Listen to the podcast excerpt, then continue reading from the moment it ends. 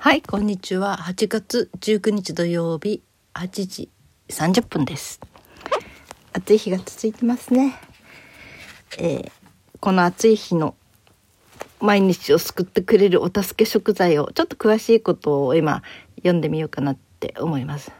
まず、えー夏にはよく食べているトマトですね。トマトというのは、はい、胃の働きを正常にして消化を助け食欲を回復してくれる食材です。体を冷やし喉の渇きも止める作用もあります。え、喉の渇きも止めるんですね。なんか夏ってね、特に夜とかね、もう喉が渇いちゃって、もうお水何本飲んでも足りないとか思う時があるんだけど、あ、喉の渇きを止める役もあったんですね。うん、私ね夜はちょっと私の場合は、えー体を冷やすトマトを食べるとトイレに何度も来ちゃうので夜は食べなかったんですけどまあどうしてもね喉の渇きが辛い時はほんの一かけでも食べてみようかな。うん、喉の渇きを止める作用っていいですね。でこのこのためね、えー夏バテ解消におすすめ。そして、えー老化防止や美肌作りにも有効です。赤い色の成分であるリコピンには高い抗酸化作用があり、がんや動脈硬化を予防する働きもあると言われています。はい。選び方はね、表面が赤くてツヤがあり、身が引き締まって硬いものを選ぶって書かれています。うん。でね、ホテルのかい、ホテってる時の解消にはね、豆腐と食べ合わせる。えー体の熱を冷ますトマトと水分を補い潤してくれる豆腐を組み合わせてグラタンに体に熱がこもりほてっている時におすすめです。へえトマトをグラタンに入れるって発想なかったですね。へえ今度作ってみようかな。トマトと豆腐のグラタン。うん。それから食欲増進にはバジルと組み合わせるといいそうです。トマトもバジルも胃腸の働きを高め消化を促進する働きがあります。トマトの赤い色とバジルの香りも食欲を高めてくれますと、うん、ねバジルねちょうどこの間あのおおばさんが バジルを取ってたバジルをくれたので、うん、ちょっと細かくして冷凍してあるのがありました、うん、これを混ぜて、えー食べる。そうですね。ドレッシングに使ってもいいですよね。トマトのドレッシングにね。バジルの入ったドレッシング。これは食欲増進にいいそうですね。はい。それからあれ意外なこと書いてますね。きゅうりとの食べ合わせに注意。ビタミン C を壊す作用を持つ持つきゅうりと合わせるときは酢も一緒にその作用が弱り回ります。えそうだったんだ。うん。私ねこの本ねこうじっくり読むのは今日が初めてなので 驚いてますけどいろいろ。はい。我が家的にはねきゅうりとトマトをねあのパンに挟んで食べるっていうのがすごい定番なんですよね。うん。すごく爽やかな味がしてね夏にはおすすめの食べ物なんだけどえー、きゅうりっていうのはビタミン C を壊す作用があるんですね。知らなかった。で酢を入れると弱まるって。あれマヨネーズをいつも加えてるのでマヨネーズも酸味が少しありますよね。そうだ今度きゅうりとトマトを組み合わせる時にはまず酢の入ったドレッシングでしっかり酢をなじませてそれから、えーマヨネーズなりバターをつけてパンに挟むといいですね。はい。一つ賢くなりました。へえはい次行きます。ナスビです。ナスビもこれは夏のお助け食材ですね。え冷やす性質が強く火を元気にしてくれる胃腸の働きを活発にもしますと。初期あたりや食がない欲求がない時におすすめです。カリウムをカリウムを豊富に含むため利尿効果が高くむくみの改善に有効。血流を良くする作用もあります。この利尿効果っていうのは大事ですよねあの夏ってねとにかく喉が渇くので、えー水とかねそういう飲料水をいっぱい飲みがちなんだけどでもねそれがこううまく排出できないと体にむくみのになって溜まっていくことがあるのでねこうやって体の、えー、中から水分を排出する作用があるというものはとても大事ですね。ナスビはそういう作用もあるんですね。通りで夏にとてもおすすめの食材です。また、えー、紫色の色素成分ナスニンって言うんですね。ナスニンは活性酸素のじゃないです酵素だなの働きを抑えがんや動脈硬化などの予防効果が期待できると言われています。ナスビは、えー、選び方はね皮にツヤがあって身がふっくらとしているものを選ぶヘタのトゲが硬いものが新鮮。はい。あ、なんか保存法も書いてあります。低温に弱いので、新聞紙に包んで常温保存を。えー、冷蔵庫に入れちゃダメなんだ。あ意外と忘れたことがありますね。で、冷蔵庫に入れないで常温保存。また冷蔵庫に入れる場合は、万が一ね、えー、ポリ袋に入れて野菜室に入れましょうって言ってますね。できるなら入れない方がいいんだけど、まあ入れる場合には、ポリ袋に入れてから野菜室だって。うん、このポリ袋っていうの意味があるんでしょうね。はい。で、おすすめの食べ合わせ、夏バテ解消には、ナスビと唐辛子ですって。ナスが胃腸の働きを活発にし暑さによる体の熱を冷まします体を冷やしすぎないように温める効果がある唐辛子を組み合わせます。あそっか。ナスビだけだと体を冷やしすぎちゃうから体を温める作用になる唐辛子と一緒に食べると冷やしすぎないで済むということですね。うん。えー、ナスビの醤油炒めに唐辛子を振って七味でもね。なんかそれは美味しそうですよね。うん。それから肥満予防にはね、キノコと合わせるといいんですって。食物繊維が豊富なキノコと組み合わせ炒め物に、ナスもキノコも低カロリーでダイエットにぴったりだそうです。まあ確かにナスビ低カロリーですね。ただね、ナスビのちょっと、えー、危険なことは危険とかになるわね。油をたくさん吸うんですよね。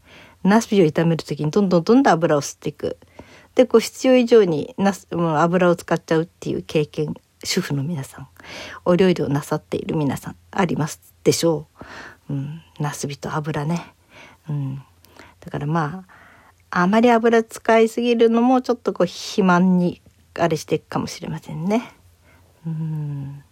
だからまあ少量の油とキノコ油使わなくったって焼けばいいんですよねキノキノコってねです。ねただこう焼くだけで美味しくなりますよ。なんかすごくねシンプルな食べ方なんだけど何でもキノコは焼いちゃう。フライパンとかね炭火はちょっとね面倒だけどそういうので焼いちゃう。そしてその後にさっと醤油かけても美味しいし香ばしくなって、うん、キノコをただ炒めるだけっておすすめです。ね、この時にナスも一緒に焼いたらなんか焼きなす 焼きなすはちょっと違うか。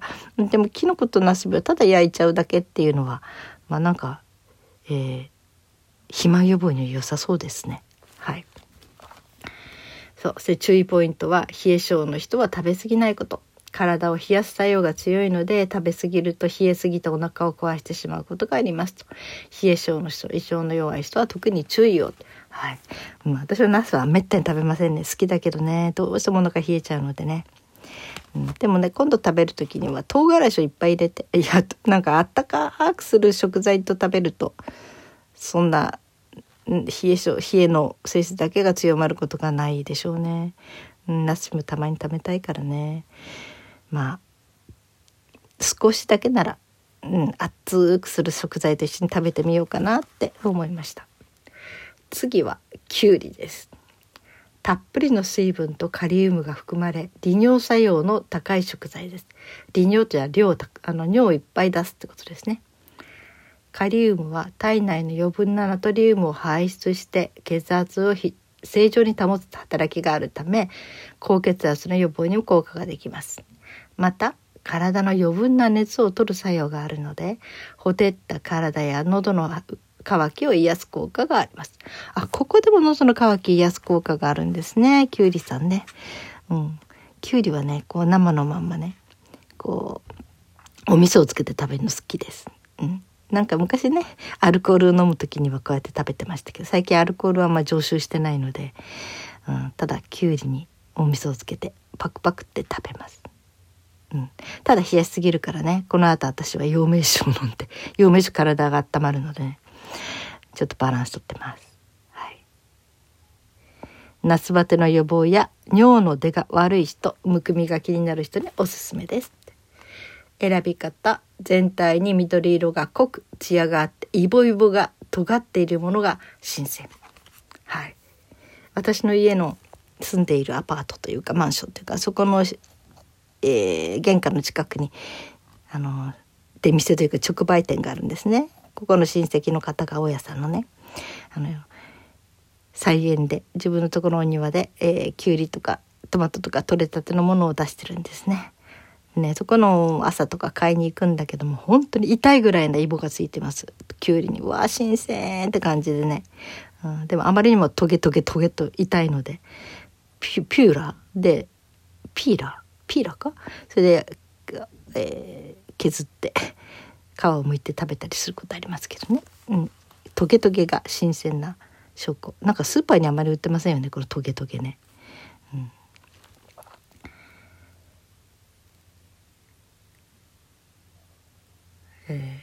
で保存法は水分が多くて冷えすぎると凍りやすく傷みが早いので新聞紙に包みさらにポリ袋に入れて冷蔵庫の野菜室に立てて保存ですって。なんかこの新聞紙っていうのは野菜を包む時に何かと役に立つようですね。うん。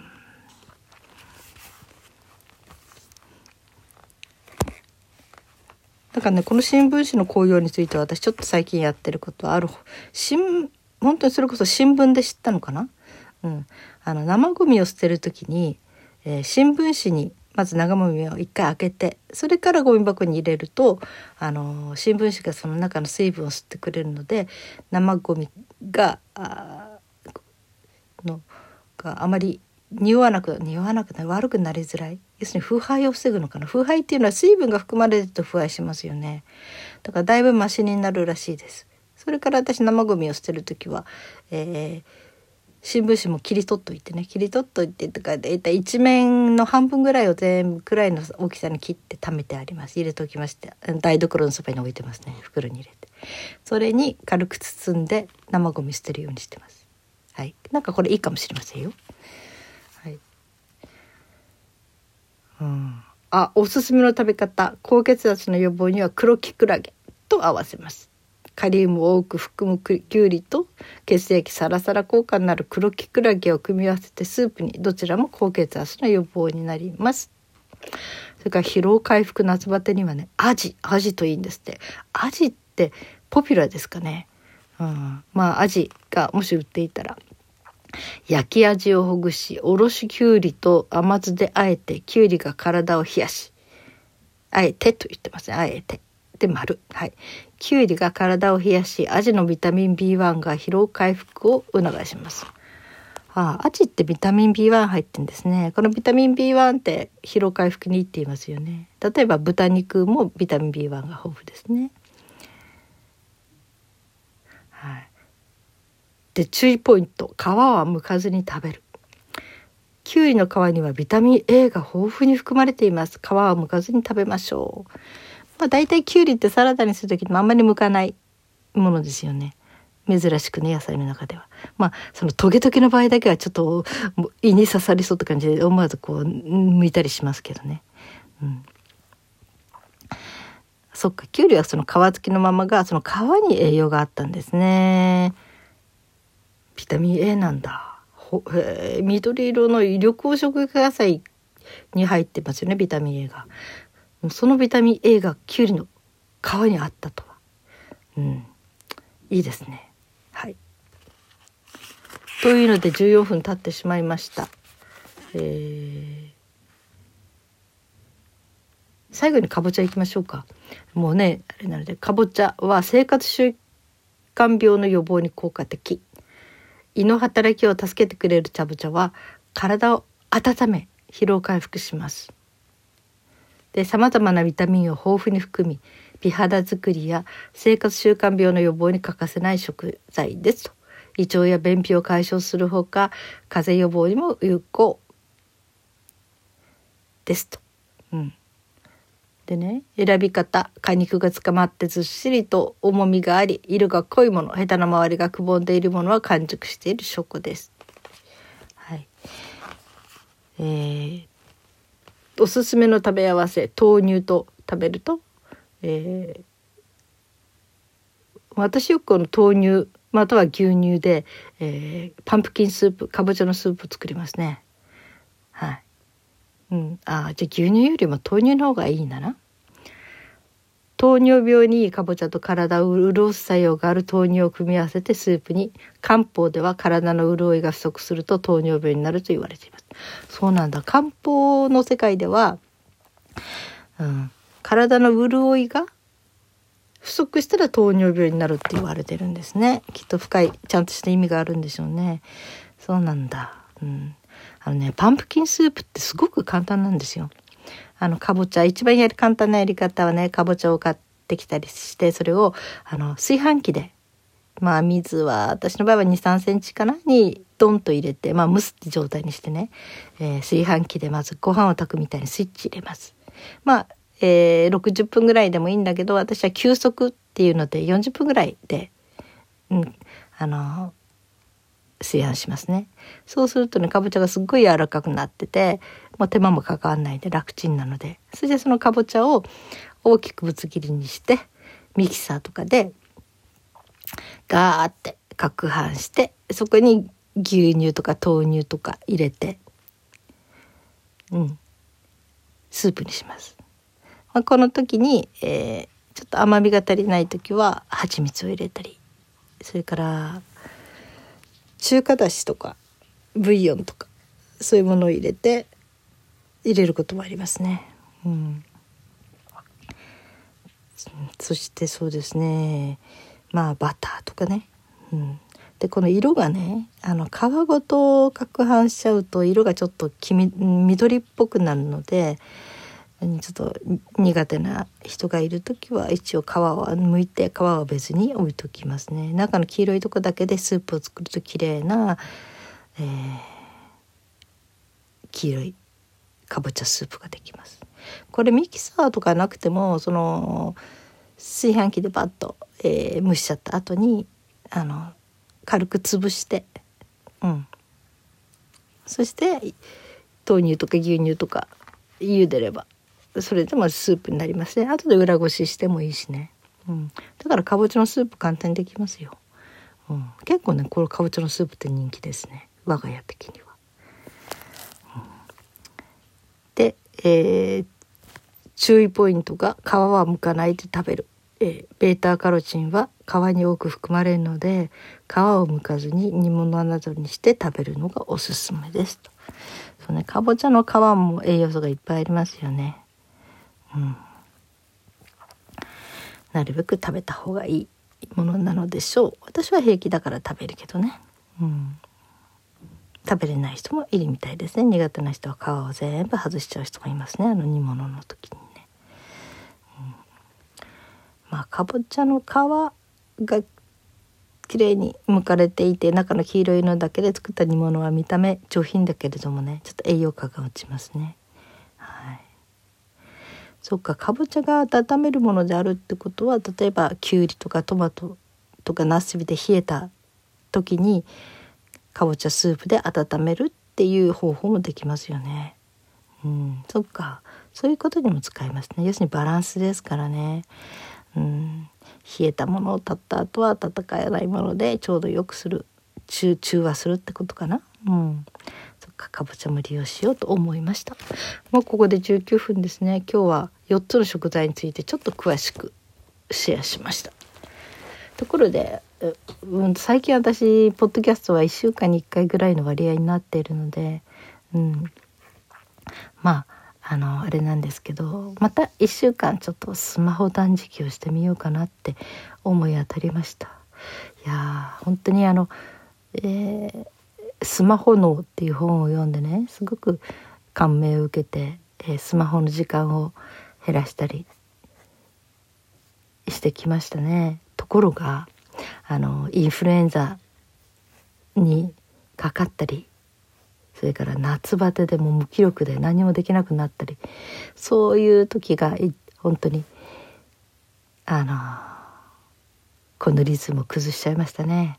本当にやっぱりもう病気中もう何もできない時やっぱりスマートフォンでこう気を紛らわしたりとかね。夏バテでバテで切ってる時ももうもう何もできないならせめて動画でも見ようかって。映画を見たりそれからためになる動画を見たり。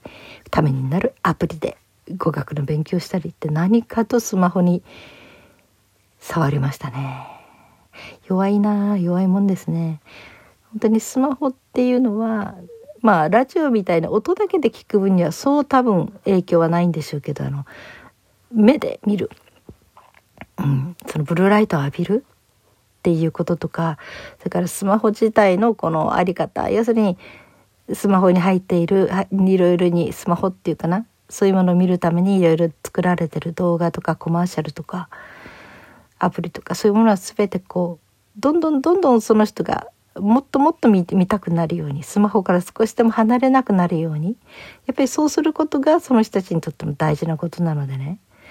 あの要するに広告収入を得るとかそれから商品を買ってもらうとか自分の放送しているものの認知度を上げるためにいいねの数をたくさん増やさせるためとかいろんなことのためにとにかくあのいかにスマホから離れないようにするかというあの手この手でみんな、えー、競ってるので一度スマホを手に取るともうどんどんどんどんもうえー、話せなくなっちゃうっていうことが本当にあるなって思いますね。ニュースにしても「えこれ何？えこれ何?」とか本当興味引くような書き方してるしね。そしてまあ大体興味引くものが分かると「これはいかがですか?」って自分私の興味を引きそうなものをいっぱい載せてくるでしょう。うん、やっぱりそういうデータがあるからね。うん、本当にこれは抗うのがとても大変です。だけどねやっぱりそれから SNS みたいなものもねやっぱりちょっとこうあああの人どうしてるかなとかなんか、まあ、ちょっと今体調悪い時だからなんとなく、うん、思い出したなとかその親しそうでもお話ししてみるかなとかね。うんそれから歌もね私きっぱり足洗ったつもりだったのですがまたなんやかんやと歌ってますね歌い始めるとまた悪い癖が出て 3S といってその本当に、えー、まあ点数で言うと90代で2点以上かな。それぐらいのランクに上げるというゲーム的な楽しみがまた襲ってきて。ああダメですね。あの4月の時に一切私はそういうことから離れるんだと決心したあれは一体どこに行ってしまったんでしょうかというような毎日を送ってました。それでやっぱりちょっと気を取り直してここでまた仕切り直しですね。こうやって何度も遠くに行ってもまた引き戻し遠くに行っても引き戻してこれをやっていくしかないんでしょうね。うん、やっぱりこのあります。あのスマートフォンをだらだらと見続けることの弊害っていうのはね本当に自分の時間が減っていくし本を読む時間が減っていくし、うん、気力がね自分から何かやるぞっていうものが本当に減っていく。なんか流されて一日が終わる。自分の意思じゃなくてね。気づいたらあ今日も一日なんか終わっちゃったみたいな。だから一番いい感じることはスマホをやめたり断捨離してる間時間がたっぷりあるんですね。それは本当にすごいことだと思います。なんかその辺のことをえあのちゃんともう一回、えー、仕切り直しをしようかと思うのでまた今日からちょっと1週間スマホ断食してみようかと思いました。はい、でこれを録音を最後に、うん、ちょっとね iPad 私の場合は iPad だけどねそのスマホ手の届かないところに1週間ぐらいあの保管しようかと思いました。またねこの1週間どう過ごしたかはまた、えー、シェアできたらいいなと思いますけど、はい、皆さん暑い夏もうあと1週間いやそうでもないのかなまだ続くんでしょうかね。頑張ってくださいね。はい。それではそう。それではじゃない一番言いたいことは皆さん今日も生きていてくださってありがとうございます。はい。それではまた。